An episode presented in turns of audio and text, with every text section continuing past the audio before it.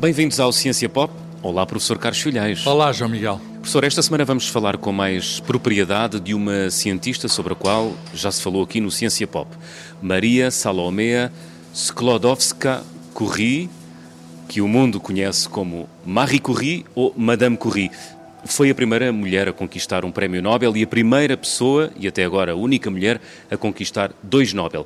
Nasceu aqui, em Varsóvia, na Polónia, onde estamos a gravar. Estamos no Centro de Ciência Copérnico. Já visitámos a casa onde nasceu e viveu Marie Curie. Professor, o que é que nos pode dizer sobre as origens desta cientista?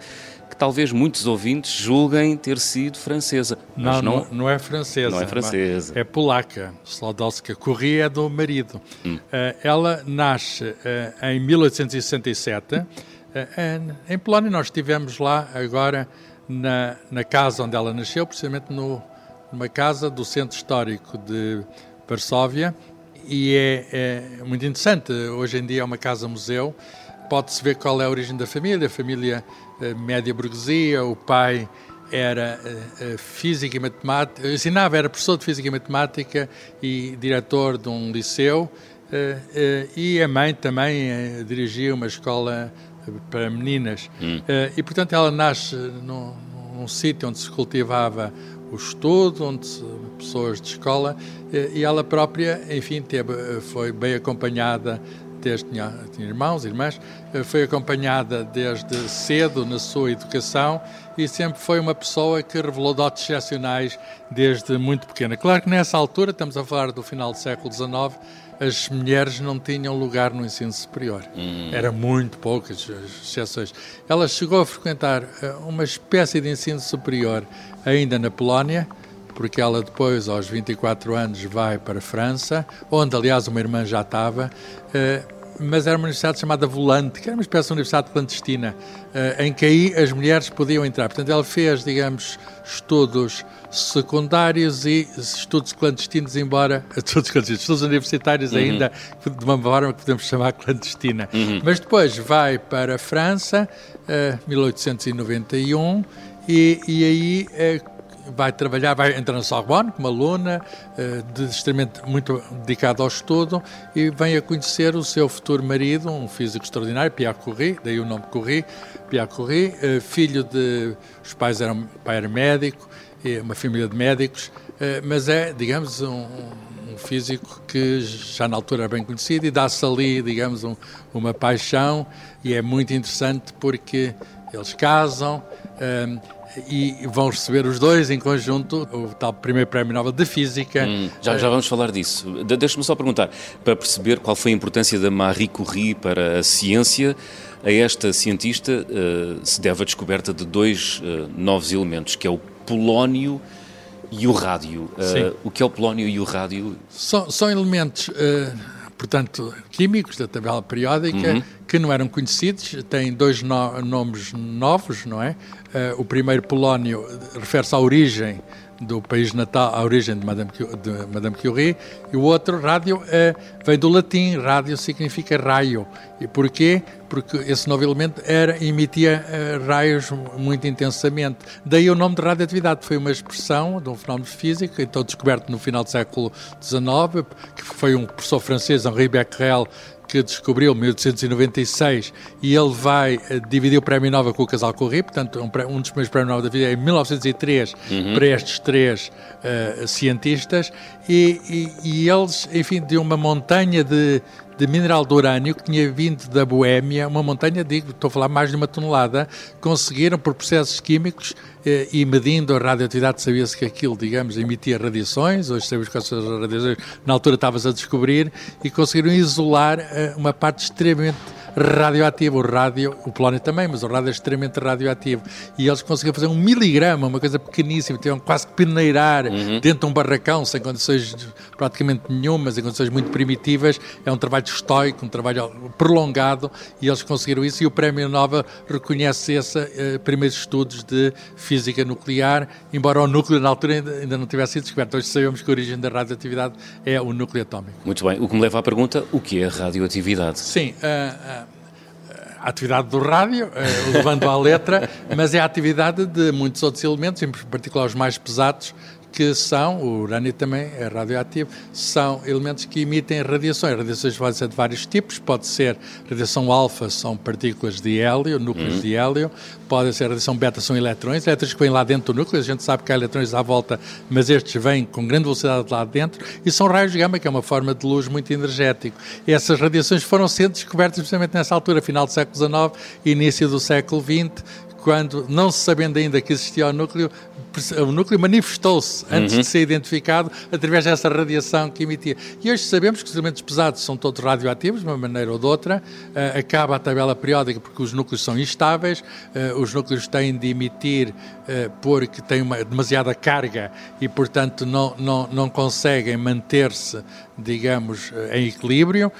e núcleos mais leves também, de algum modo, todos os núcleos, desde que haja uma desproporção entre prótons e nêutrons que são os constituintes dos núcleos são radioativos, quer dizer, mais, prótons a mais ou prótons a menos fazem com que eh, até o, o primeiro hidrogênio, há, um, há, dois isótopos, nós chamamos de isótopos variedades, em que tem o mesmo número de prótons e diferentes número de neutrões. Se desequilibrar muito o número de neutrões, torna-se radioativo. É o caso do trítio, que só é instável, só aparece durante um certo tempo, que é usado, por exemplo, para a fusão nuclear.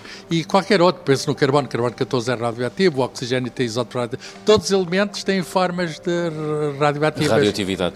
Eh, dizia há pouco que a Marie Curie teria, eh, teria não, descobriu mesmo, ou isolou a radioatividade no polónio e também no rádio. Sim. Portanto, dois elementos que existem novos, novos, mas que são elementos naturais. Não, são elementos naturais, Portanto, sim. A Marie Curie isolou a chamada radioatividade natural. Significa que há radioatividade artificial? Sim, sim. E, ah. e curiosamente, a, a Madame Curie e o Pierre Curie tiveram duas filhas. Sim. Eh, e, e a mais velha, eh, Irene, Irene adotou depois o nome de marido, Julio Curie, foi também física, casou com um físico, Frederico Julio Curie, e eles são os descobridores da radioatividade artificial, portanto, all in the family, tudo dentro da mesma Caramba. família. Já que temos quatro prémios nobres, vai haver um quinto, porque a segunda filha, uhum. a segunda filha casa com um francês que foi diretor da Unicef, organismo da Unesco para, para a infância, que recebe o prémio Nobel nos anos 60 da paz.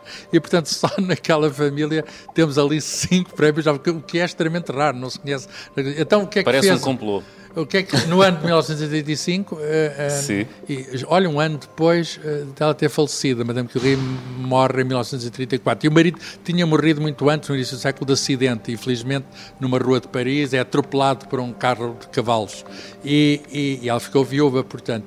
E o, o, o prémio Nobel dos, do, da filha e do, e, e do marido deve-se ao facto de ter, por reações nucleares, transformado elementos naturais noutros que são instáveis e, portanto, a criação destes, chamamos de isótopos, elementos que têm um desequilíbrio entre prótons e nêutrons, são os elementos químicos, mas instáveis e, e, não existem na natureza, foram criados por uma reação nuclear. E hoje sabemos fazer isso e fazemos isso muitas vezes, até em, em instalações hospitalares, para fazer o chamado radioisótopos, para fazer diagnósticos ou tratamentos, etc. Portanto, a radioatividade hoje tem múltiplas aplicações. As medicinas, é uma a medicina é uma das mais conhecidas, uhum. a, a radioatividade é muito usada hoje nos hospitais, mas, mas tem uh, aplicações em muitos outros uh, casos da nossa vida. De resto, Marie Curie uh, utilizou o seu saber ao, ao, ao serviço da medicina ao longo da sua vida. Sim, sim, sim. Ela, ela percebeu-se logo que, que a radioatividade tinha aplicações médicas, foi desde muito cedo, podia, podia tratar certas coisas. E há outro tipo de radiações que tem, já se sabia que tinham aplicações médicas, o caso do raio-x.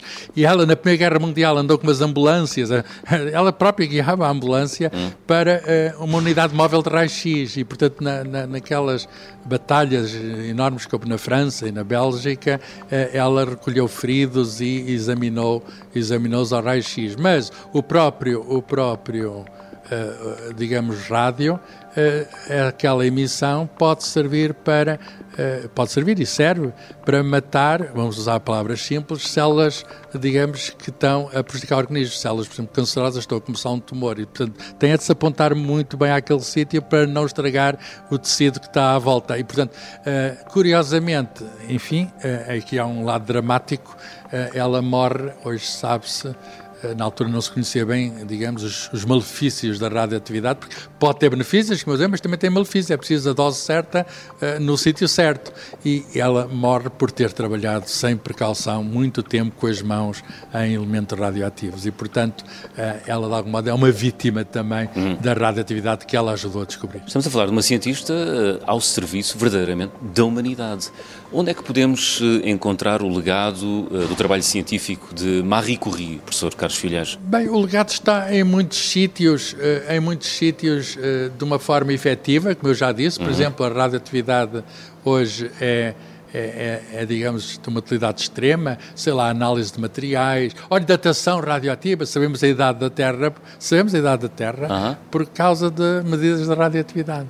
É uma coisa extremamente fácil medir e isso dá. Olha, sabemos a idade do Tutankhamon, ou a idade de outros, muitos, muitos olhos por causa da radioatividade, usando o, o carbono. Tantas as coisas que, podemos, que devemos à radioatividade, sei lá, até para conhecer a hidrogeologia, pomos pequenas. Radioatividade é muito fácil medir uma pequena, uma pequena eh, amostra radioativa que não vai fazer mal nenhum à natureza, posta num lado, a gente vai, uhum. vai poder saber para onde é que andou aquela água subterrânea. Uhum. Portanto, isso é um legado de utilidade prática.